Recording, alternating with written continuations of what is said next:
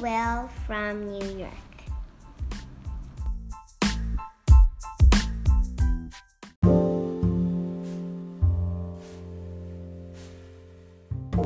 こんにちは白石さとみです。ポッドキャスト Be Well from New York 聞いていただいてありがとうございます。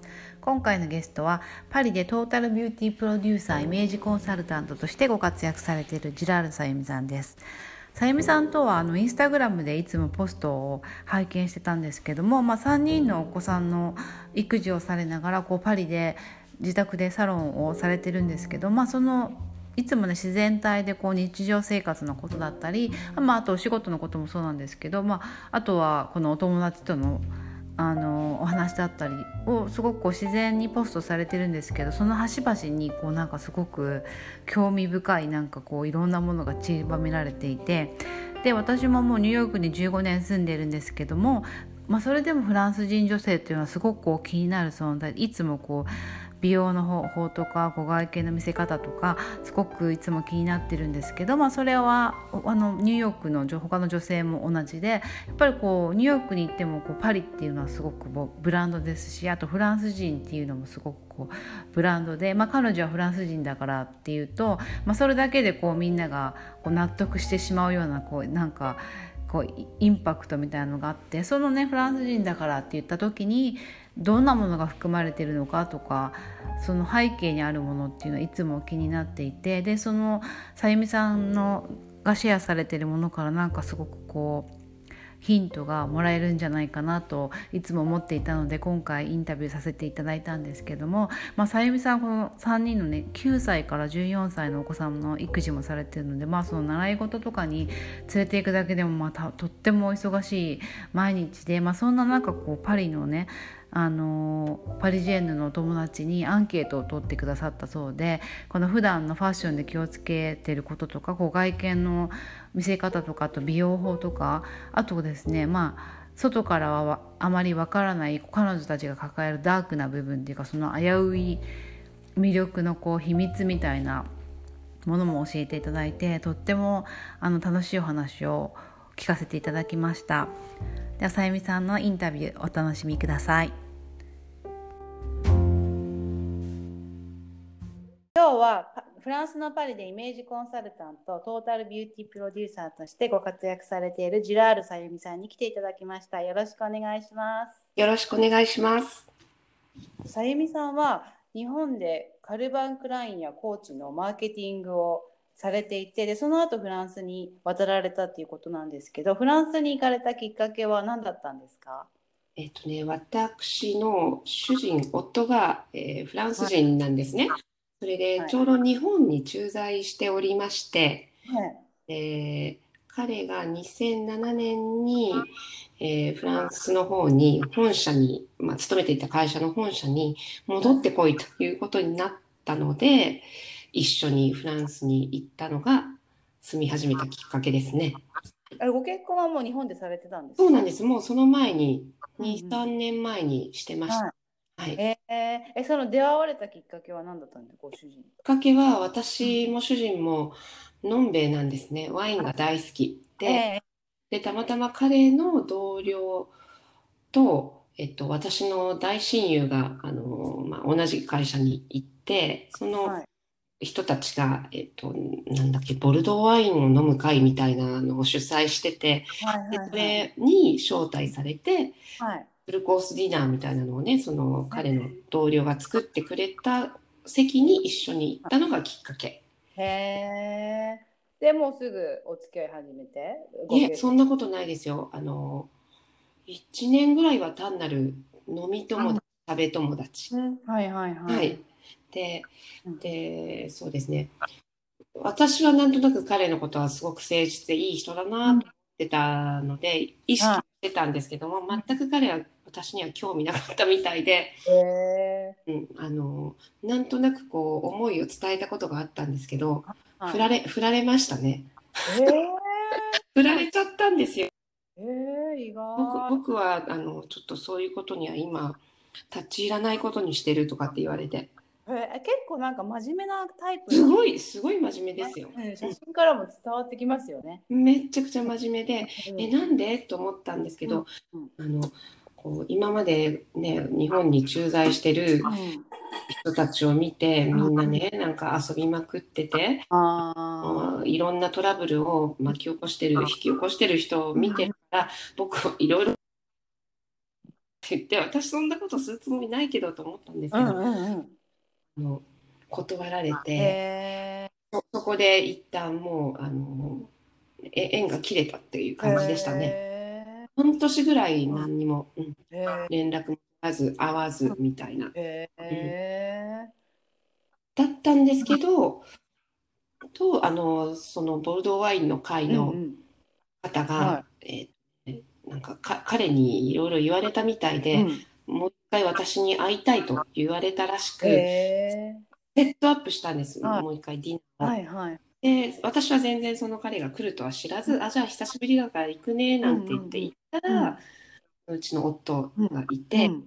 でその後2人になった時に、その時はまだ僕はなんかいろいろいろんなことを考えてて、もう何の準備もできてなかったんだけど今だったら僕はあのあなたというお付き合いができるって言って、あのって言われてびっくりですよ。はいはいはい。へーでも、ね、真面目にきちんとね、考えられるなんですね。多分フランス人ってそんな人いないんじゃないかっていう、うんうんびっくりでした。へでそういうことがきっかけでじゃあ本当にあの真面目にお付き合いしましょうみたいな感じ。うんしたらあっという間に結婚になってしまって、やっぱりでも相手ですよね、本当に。うん、本当あっという間でしたよ。へえ。だからいいですね。やっぱそういうね、あのじゅ女性から一応そう思いを伝えるっていうのはね、なかなかできない人もいるいるかねもしれない。結構こう思ったら言わないと気が済まなくなってしまって、うんうんここで言わなかったら多分一生後悔するんと思って、まあ、結果どうなってもいいやと思って、とりあえず言うことにしてる。ねえでもそれはいいですね、やっぱりやってみたらね。ねうん、あの伝え後でこうね。だからその時にすぐうまくいかなくても、そこでやっぱり向こうも意識してね、あやっぱり。そうだからね、まあびっくりですよね。うん自分がしたことが良かったのか悪かったのかわからないですけど、後でそれが心に、相手の心に残ってて、ね。うんまたこちらに戻ってくるっていうのはびっくりしましたねね。いうね、ことがあるんだと思って。う、んうん、だから私いろんな方にままず伝えてみたらっていうことは、うんうん。でも縁があればね、もしまうん。行かなくても、まあ縁がなかったと思えばね。そうそうそう、あもうなかったと思えばね、うん、後されないし、うんうんうんうん。そうなんです。それで渡られた時2007年にフランスはいその時もうあの上のお嬢様は日本でご出産されてたんですよね。そうなんです。えっ、ともう7ヶ月になってたんですよね、フランスに来た時。はい。で、えさゆみさん3人お子さんいらっしゃるんですけど、近いんですよね、年がさっきさっきお伺いした。もう2年、2歳差ぐらい2年、2、3歳おきでに。すよね。だからもう育児がね、その小さい頃は大変。ね、それもフランスに行かれてですもん。そうですね。2人目からは本当にフランスで出産だったので、妊娠出産で、あの3人目が生まれる生まれるまでは本当にこうもうすっかり家庭の主婦っていうかね、ママっていう感じでしたね。でもね、今まで日本であのバリバリね、お仕事されてて、で、ニューヨークとかシンガポールにもね、住まれた。もういたんです。はい。どうでした？やっぱり、あの、その、専業主婦として育児に専念する暮らしっていうのは。かなり悶々としてましたよ。うんうん、悶々としてましたね。なんかもっとこう社会に出たいなとか、うんあの出会いの幅を広げたいなとうんうんか思うんですけど、まだこちらに来たばっかりの時って今ほどうん SNS とかも発達してなくて、ミッキーが高いかな。うんうんううんん、それぐらいでまだそんなにものすごいつながりを作れるっていううん。日ではなかったので、うん。うんまあ、子供も学校に行かない頃はなかなかママ友もできづらいですもんね。そうですね。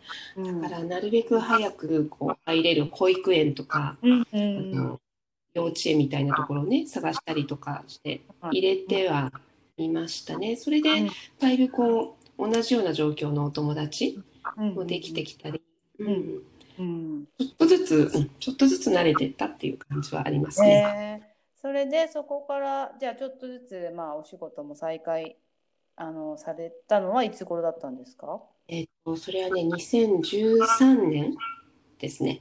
2013年に、まだ、えっと、長男、一番下の子なんですけど、3番目の子が1、2歳、あ2歳ぐらいの時かな、はいはい。に、もうちょっと、あのー、なんていうのかな、フルタイムじゃなくても自分でコントロールできる仕事をしたいなとうん。思って、うん。取った資格がイメージコンサルタンうん。うん。うん。うん。そトれなきっだっ。かけはあったんですか？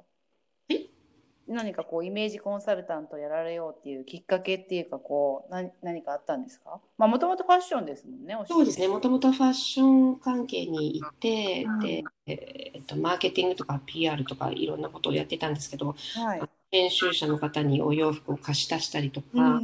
コーディネート組んだりとかっていうことはしたりしてて、それはすごい好きだったんですね。うんうんで、できればや、なんかファッションで、大好きなファッションで、ね、お役に立てることをしたいなとか、うん。あの、日本のママ友とか、うん。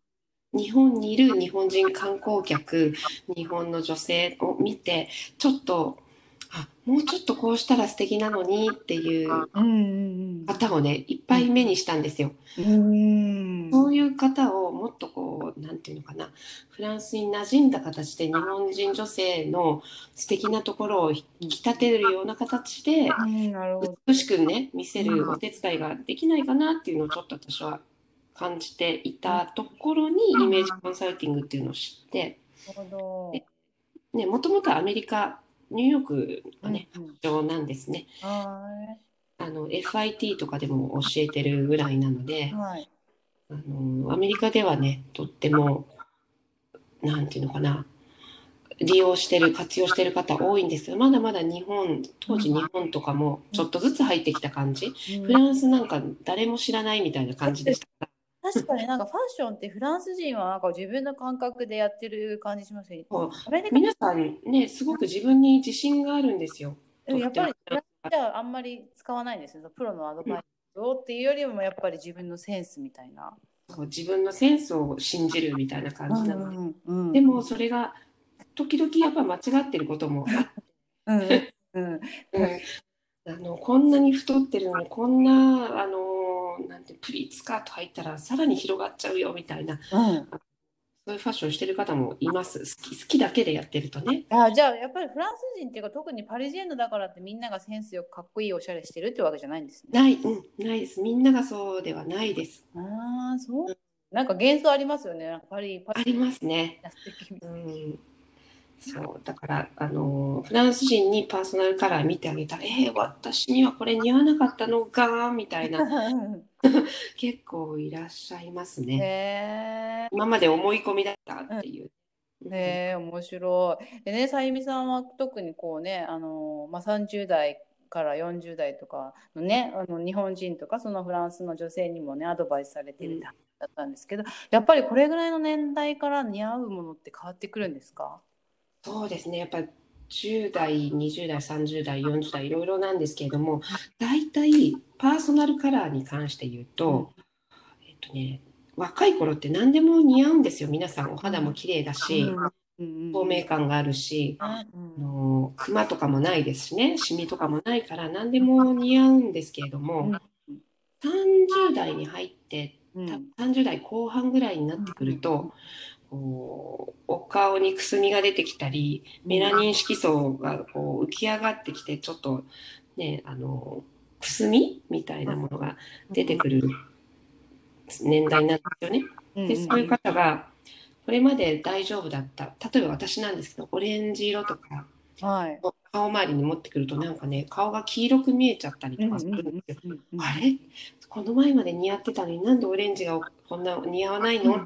ちょっとうん違和感を覚えるわけですね。ではいはい。でそれで私はその時にうんパーソナルカラーを見てもらったんですけれども、はいオレンジその色はスプリングの色だったんですけどうん全く似合わない色だったんですね私はブルーベースだったので青みのかかったお色はい。が基本的には似合うのでうん。全く似合わない色を顔周りに持ってきててうん。さらにくすみとかシミとかが目立ってたっていうのがうんあって、うん。あそうなんだこれってとてもね年を取っていく上でうん。重要かもうんうん。思って、そのあたりをもうちょっと突き詰めて勉強したいなと思って、うん。日本のあのパーソナルカラーうん。骨格診断のあのスペシャリストの先生のところに学びに行きました。ちょうど日本にあの夏休み、はいはいはい。私帰省してるんですけど、帰省した時にうん先生のところに2、3週間通ったかな。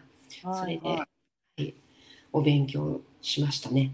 へえ。そうするとやっぱりその肌の色とか体型とかもあります？あの似合わない。でもね、うん変わりますよね。でも、あの、肉付きはいね、あの皆さんこう、年取ってだんだんついてくることもあるんですけど、骨格っていうのは基本的には生まれた、生まれ持った骨格で変わらないので、パーソナルカラーも、あの、一生変わらないんですよ。うんうんには。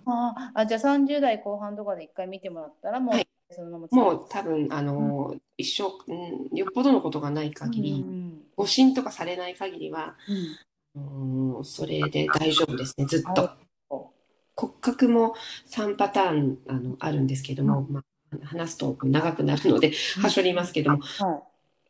下半身にちょっとね、比重のあるウェーブさんとか、上半身に比重のあるストレートさんとか、あと体全体がこう骨っぽい感じのナチュラルさんとか、うん。大きく分けて3タイプあるんですけども、そういった方がご自分の体型を知ることで、うその体型に似合うシルエット、ん。お洋服のアイテム、あと素材、うんうんうんあとはアクセサリーとかもどういう形のものがいいのかっていうのがあるんですね、基本。うん。はい。その基本を知るだけで、あのあとは自分の好きなようにアレンジして楽しんでいける。うんあって知っておくとやはり何でもマナーとかもそうなんですけど、基本を知っておくと、うん。うん、自分であとはアレンジを加えて楽しんでいける。ね。うん、知っておくといい知識ですよね。はい、でそれをねやっぱり日本の皆さん特にフランスにいらっしゃるうん。日本の皆さんに知っていただきたいなうん。で日本人女性がうん。すごい美しくなることでうん。フランスにいる日本人女性の評判がね上がるのは嬉しいじゃないですか。はい、そうですね。日本人ってみんな素敵なんだよなんてう言ってん。うん。くださるとやっぱり嬉しいし、うんうん。もうこう全員が民間親善大使みたいなうんことになると思ってるんですね私はう。んなるほど。うんうんあの日本を代表してる人たちうんうんうんになると思うんです間接的に。そうですね。あうんあの日本人って美しくてエレガントで素敵だねっていうふうに、うん、思っていただけたらいいなっていうのがうんうんあって、あのまあね、2013年にこのビジネスをスタートしてうん。細々とですが今まで続けてます。はい。えー、だからじあのご自宅でサロンされてるんですよね。そうなんです。うん。で自宅だとお昼ご飯も自分でうん。あのランチ自分で準備して。お昼ご飯もだ一緒にねあの食べられて。そうなん食べながらいろんなお話しして、うんうんでついでにシャンパンをお出ししたりとかしてほろ酔い気分であー美味しそう。とかそんな感じなんですけど、うんまあ、楽しんでもらいたいなと思って、うん、素敵。そういうおもてなしもしてます。えー、でさゆみさんがこうあの見られててフランスの女性もやっぱり30代40代ってこう似合うものとかファッションとか変わってくるなってお思われます？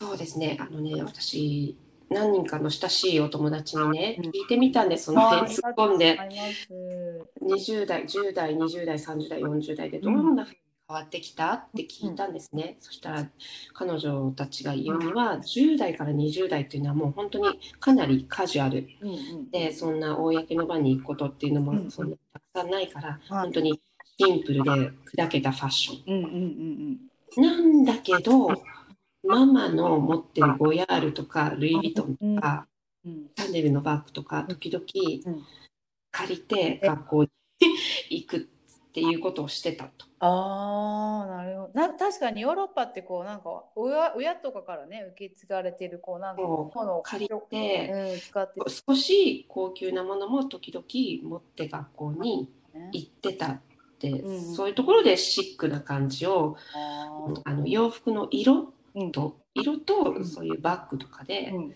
ょっとねあのまだ若いながらも、うん、演出してたっていう話をね、うん。聞きました。でも基本はすごくシンプルでカジュアルうん。でしたっていうことでしたね。で20代になってくるとやっぱり社会に出ていくので、うん。あのいつもそんなカジュアルな格好ばっかりもしてられないのである程度うん。きちっとしたうん。お洋服とか、あとはねヒールをヒールのあるものを履くようになった。へえが変わってきたって言ってましたね。そう。ん、ぺったんこの靴からヒールがだいぶあの増えてきたと。ううんうんうん。うん、でそうですね。もっとこうクラシックな本当にスーツとかクラシックなスタイルも20代では増えてきたとうんはい。いうことですね。うん。で30代だと、うん。30代から40代ではあのそういった例えばクラシックだけとかカジュアルだけとか一つのスタイルだけじゃなくて、うん。こうカジュアルとクラシックをミックスして、ああイメージあります。プチプラとはい。高級なものをうんうん。ミックスするスタイルうんうんうん。っていうのがうん。すごく増えてくると。えでそうすることによってファッションのこう幅が広がって、うんあのもっとシックでおしゃれな感じ、こう垢抜きな感じ、に見えてくる年代かなっていう、そういうのを楽しんでるってね。だからあのもう一つのスタイルにこだわるんじゃなくて、うん。今日はあのこんな感じで行ってみようとか、今日はキャップをかぶってそれに合うなんて言うんだろうお洋服を選んでみようとか、うん。あのその日のテーマを決めてっていうこともおっしゃってたし、はあの40代になってもうん時々ねあえてティーンのような カジュアルに戻るのもすごい新鮮に感じるって言ってました、えまあハードル高いですよねそれね。うん、だからそこは色とかうん。そのスニーカーのブランドとかもあティーンには選べないようなもうちょっとはいはい。高級なおしゃれなものにしたりとかうんっていうのでちょっとやっぱりティーンには出せないところ。うんなるほどで差をつけるっていうことを言ってましたね。やっぱりこう年を取るにつれてファッションの幅を広げていく。うん。ブランドもいろんなものを取り入れていくっていううん。お話しされてて。うん。でそれでもあのお迎えの時はうん。下にパジャマみたいな格好なんだけどもコートだけはおしゃれなコートで隠してくるのとかね、そういうことお話しされてましたけどね。へーうん。えやっぱりでもファッションは常に意識してるんですね。こうなんか無造作っていうわけ。してますしてます、うん、すごいしてます。うーん。それであそう先ほどもねさゆみさんとその話になったんですけどやっぱりフランスの女性ってすごくフェミニンいつもフェミニンっていうので、まあ、それがねアメリカの女性とのなんかお結構大きなね違いだって話だったんですけどそれはやっぱり自分で意識してるものなんですか？そうですね、あのね、あの彼女たちが話しているので、一番大事なのが体型の維持、それとフェミニンさ、うーん。この2つは絶対外せない。って言って。いいそれ、うん。で、大人のカジュアルを楽しむためにも、うん。体型がブヨブヨだと私もそう思ってあのうん。決まらないので、カジュアルは難しいんですよね。体型の維持をすることでおしゃれに見える。努力は惜しまないと。うん。それはおっしゃってましたね。で、あの、先ほど、さとみさんもね、お話しされてたフェミニンさっていうのは、どんなファッションの時でうも、ん。少し、ほんのちょっとのフェミニンさをうん。加えることで、なんていうの、あの、マスキュランな感じじゃなくて、うん。ちょっとこう、ね、柔らかさとか、女らしい、か髪の毛はこう、ちょっとウェービーにするとか、うんどんなスポーティーなファッションをしても、ちょっとそうか髪で女らしさを出すとか、うん。こんな感じね、ちょこっとのフェミニンさは絶対に入れるっていう。えー、なんかこう日本人でも取り入れられそうなこうフェミニンさをプラスする時のなんかえなんていうんですか？技みたいのあります？そうですね。例えばう、ん。あの、今最近、ね、マスクとかしてるからうん、あんまり目立たないんですけど、口紅ですね赤いどんなに塗るイメージありますよね。あります。ねカジュアルな格好に。カジュアルな格好でも口紅だけ赤を塗るとか、すごいイメージ。うん。あんまりお化粧、あの、フランス人の女性ってファンデーションとかも塗らない人すごく多いんですよ。うん。なんだけども口だ、口紅だけはしっかり塗っておくとか、うん、どこかにやっぱり女らしさ一点うん。一点でもいいので、うん。日本の女性もそういうところを加えてみると、ううんんいいのかなと思いますうんうね。ん、その体型維持に関してはなんかこう運動してたりとか食事気をつけてたりとかするんですかやっぱ食事皆さんすごい気をつけてますよ。り。。えー、どういう感じ？例えばバゲットとかすごいねフランス人って食べるイメージありますけど、あのフランスパンですねあのバゲットね。すごい朝からそれとチョコレートを挟んで食べてるイメージあります食べてるイメージあるんですけど、バゲットは添え物えーなので、えやっぱりそんなに食べなかったりしますね。お食事の時も本当に添えられてるって感じで、あ一切れだけ食べるとーか、えーじゃあニューヨークの人と同じ感じなんだ結構そこら辺は。多分、うん、結構そのあたりはすごく気にしてると思います。やっぱり炭水化物 をそのあたりね、減らしていってえますね。すごい気をつけてますよ。あと、それでもタバコを吸ってる人は すごく多いんですけど、えーやっぱり今でもそうなんですね。今でも、はい、うん。だいぶね、あの、電子タバコに切り替わってますけど、あそれでもやっぱり、あの、カフェのテラスだけはね、タバコ吸えるんで、テラスに行くとタバコばっかりみたいな、もうスモークがいっぱいみたいな感じはありますね。えーでお酒も飲みますよね、やっぱワインも。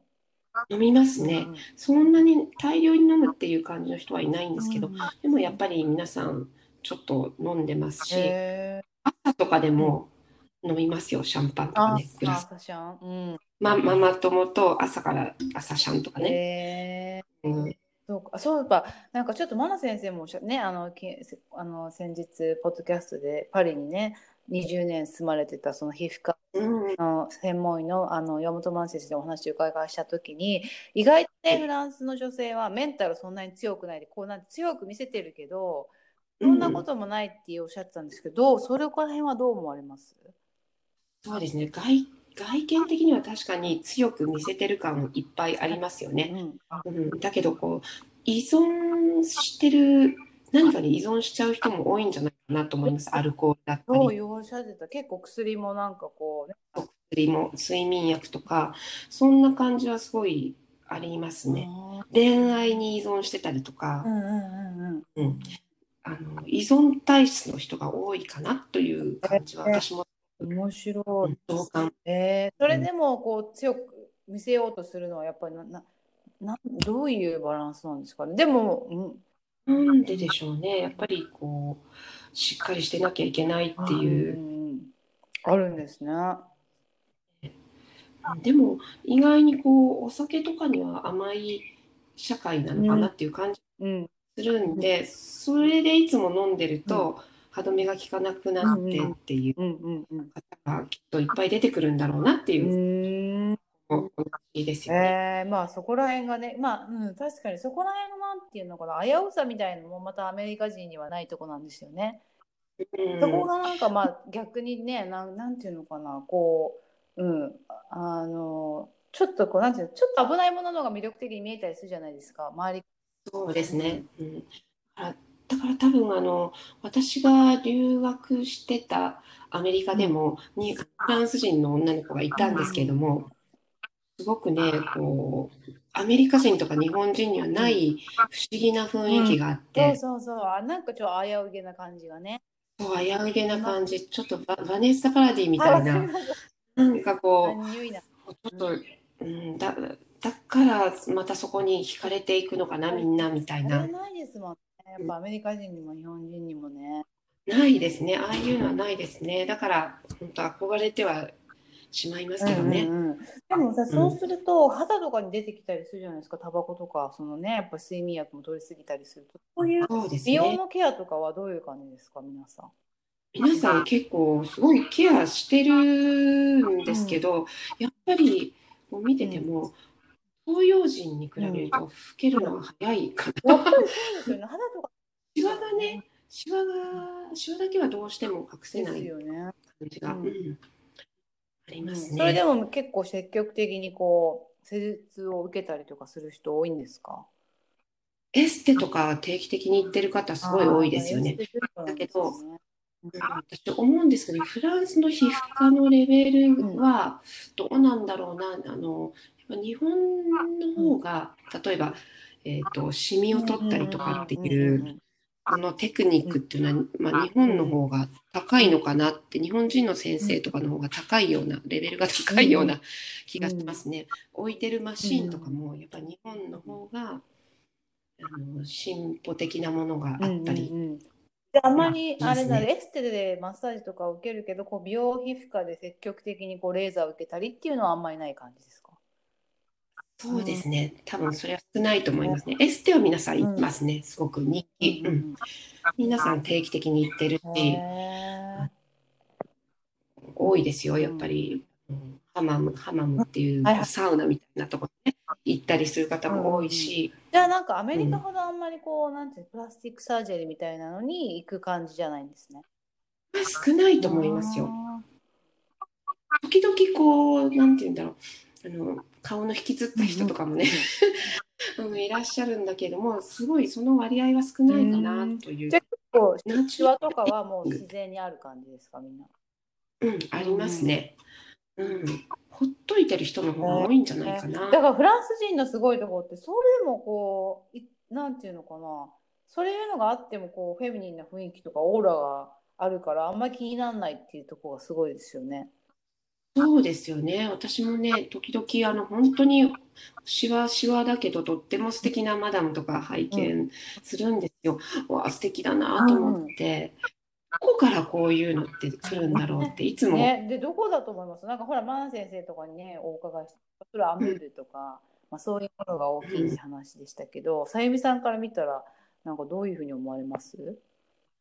ねマナ先生もおっしゃるアムールは絶対やっぱり欠かせない。えー、やっぱそうなんですね。やっぱりそうあの、多分あの素敵なパートナーとかねいらっしゃる方でもなんかこう頭のどこかでまた別の空想とかしてるんじゃないかなっていう感じ、それもあの話されてました。あるマダムは。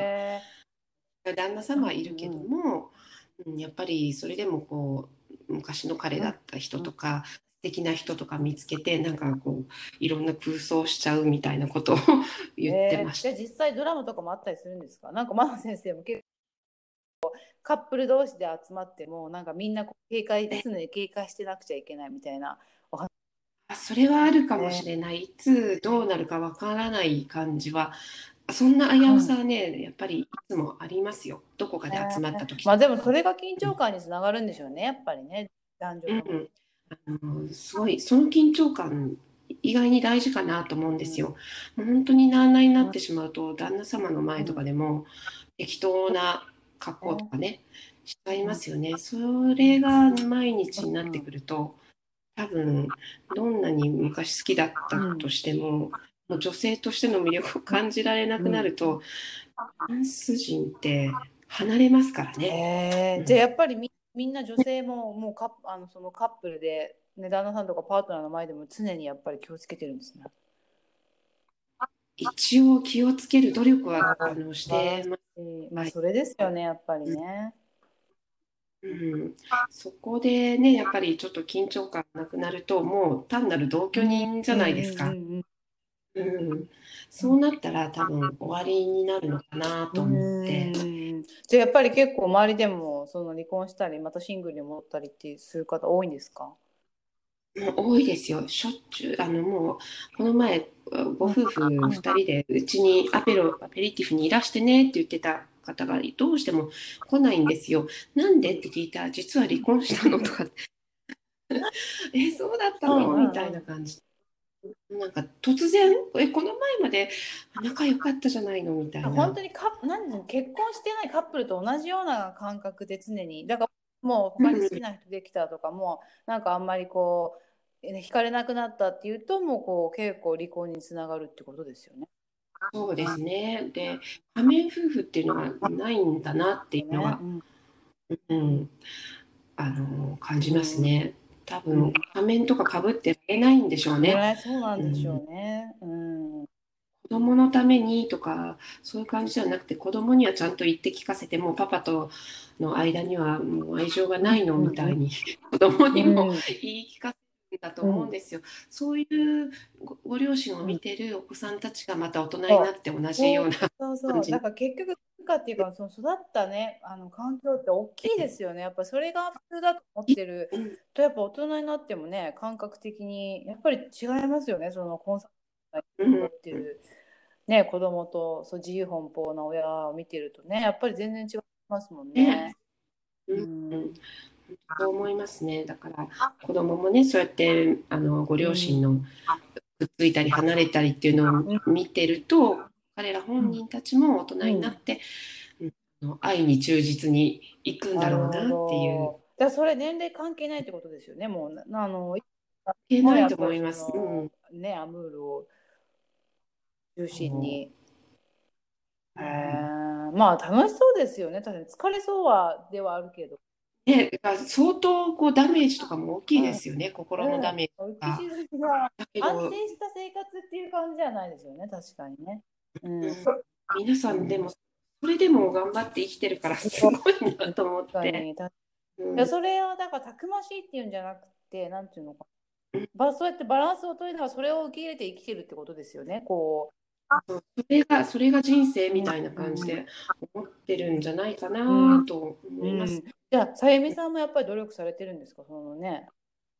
私は、どうだろう、でも、おしゃれは大好きなので、あの家の中でもなんか、あのパジャマで可愛いの着てたいなとか、バスローブだって素敵なバスローブがいいなとか、やっぱりそういうところは、うん、考えますよ。あとほらよくご主人とも2人でお食事行かれたりしてますもんね。ねそうですね。あの、そういう機会を作る努力はしてます。うん。なかなか日本だとね、やっぱりこっちも子供と一緒になっちゃって、2人でってなると、えー、もういいわってなっちゃうけど、やっぱそこを怠らないっていうことですよね。あの、ね、日本だとお子供も一緒に全員でお出かけとか、あのたくさんそういったシチュエーションがあると思うんですけど多分フランスでそれやるともう本当に夫婦だけの時間というのがなくなると、だんだんこうなんていうのかな男と女のアムールみたいなものを感じられなくなるのかなっていうのを、ね。ね、私は感じるんです。うだから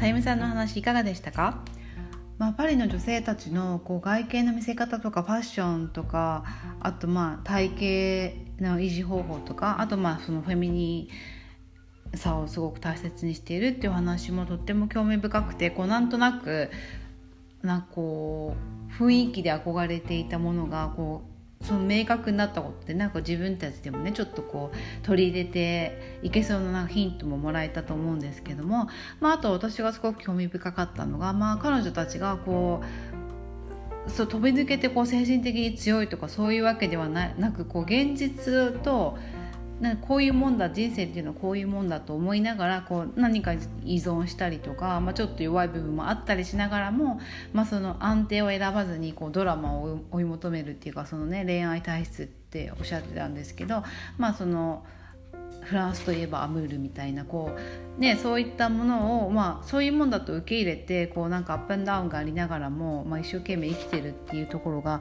まあ、すごいなっていうかそこがねやっぱりこう日本人とかアメリカ人がちょっと憧れたりする部分もあるのかなっていうふうに思いました。で後半もすごく楽しいお話をあのお伺いできてであのフランス人ってねいろんなこう日本人もアメリカ人もいろんなこう幻想っていうかイメージを持ってると思うんですけど、まあ、それをフランス人から見たらどういうふうに感じているのかっていうこととか、まあ、あとはですねその私は常々そのフランスの女性がすごくこう自分のフェミニンさをあのなんていうか臆することなく出せたりとかあと個性を自分の個性をすごくこういいものとして捉えられたりこう自,、まあ、自己肯定感がすごくね強いっていうイメージがあるんですけど、まあ、その背景にはその育児とかあの学校の教育方針とかあ関係してるのかなっていうことがすごく気になっていてでさゆみさんがそれに対するすごくこう面白いお話を聞かせてくださったのでその話もぜひ聞いていただきたいです。でえっとですね、このえ、まあ、エピソードの感想などがあれば私のインスタグラムがこの説明欄にリンク貼ってありますのでそちらでシェアしていただけるととっても励みになります。あとこの気に入っていただけたらこの Apple Podcast の一番下にレートやレビューをかける部分がありますのでもしお時間あればそちらに残していただけるととっても嬉しいですそれではまた来週お会いしましょう。良い1週間お過ごしください。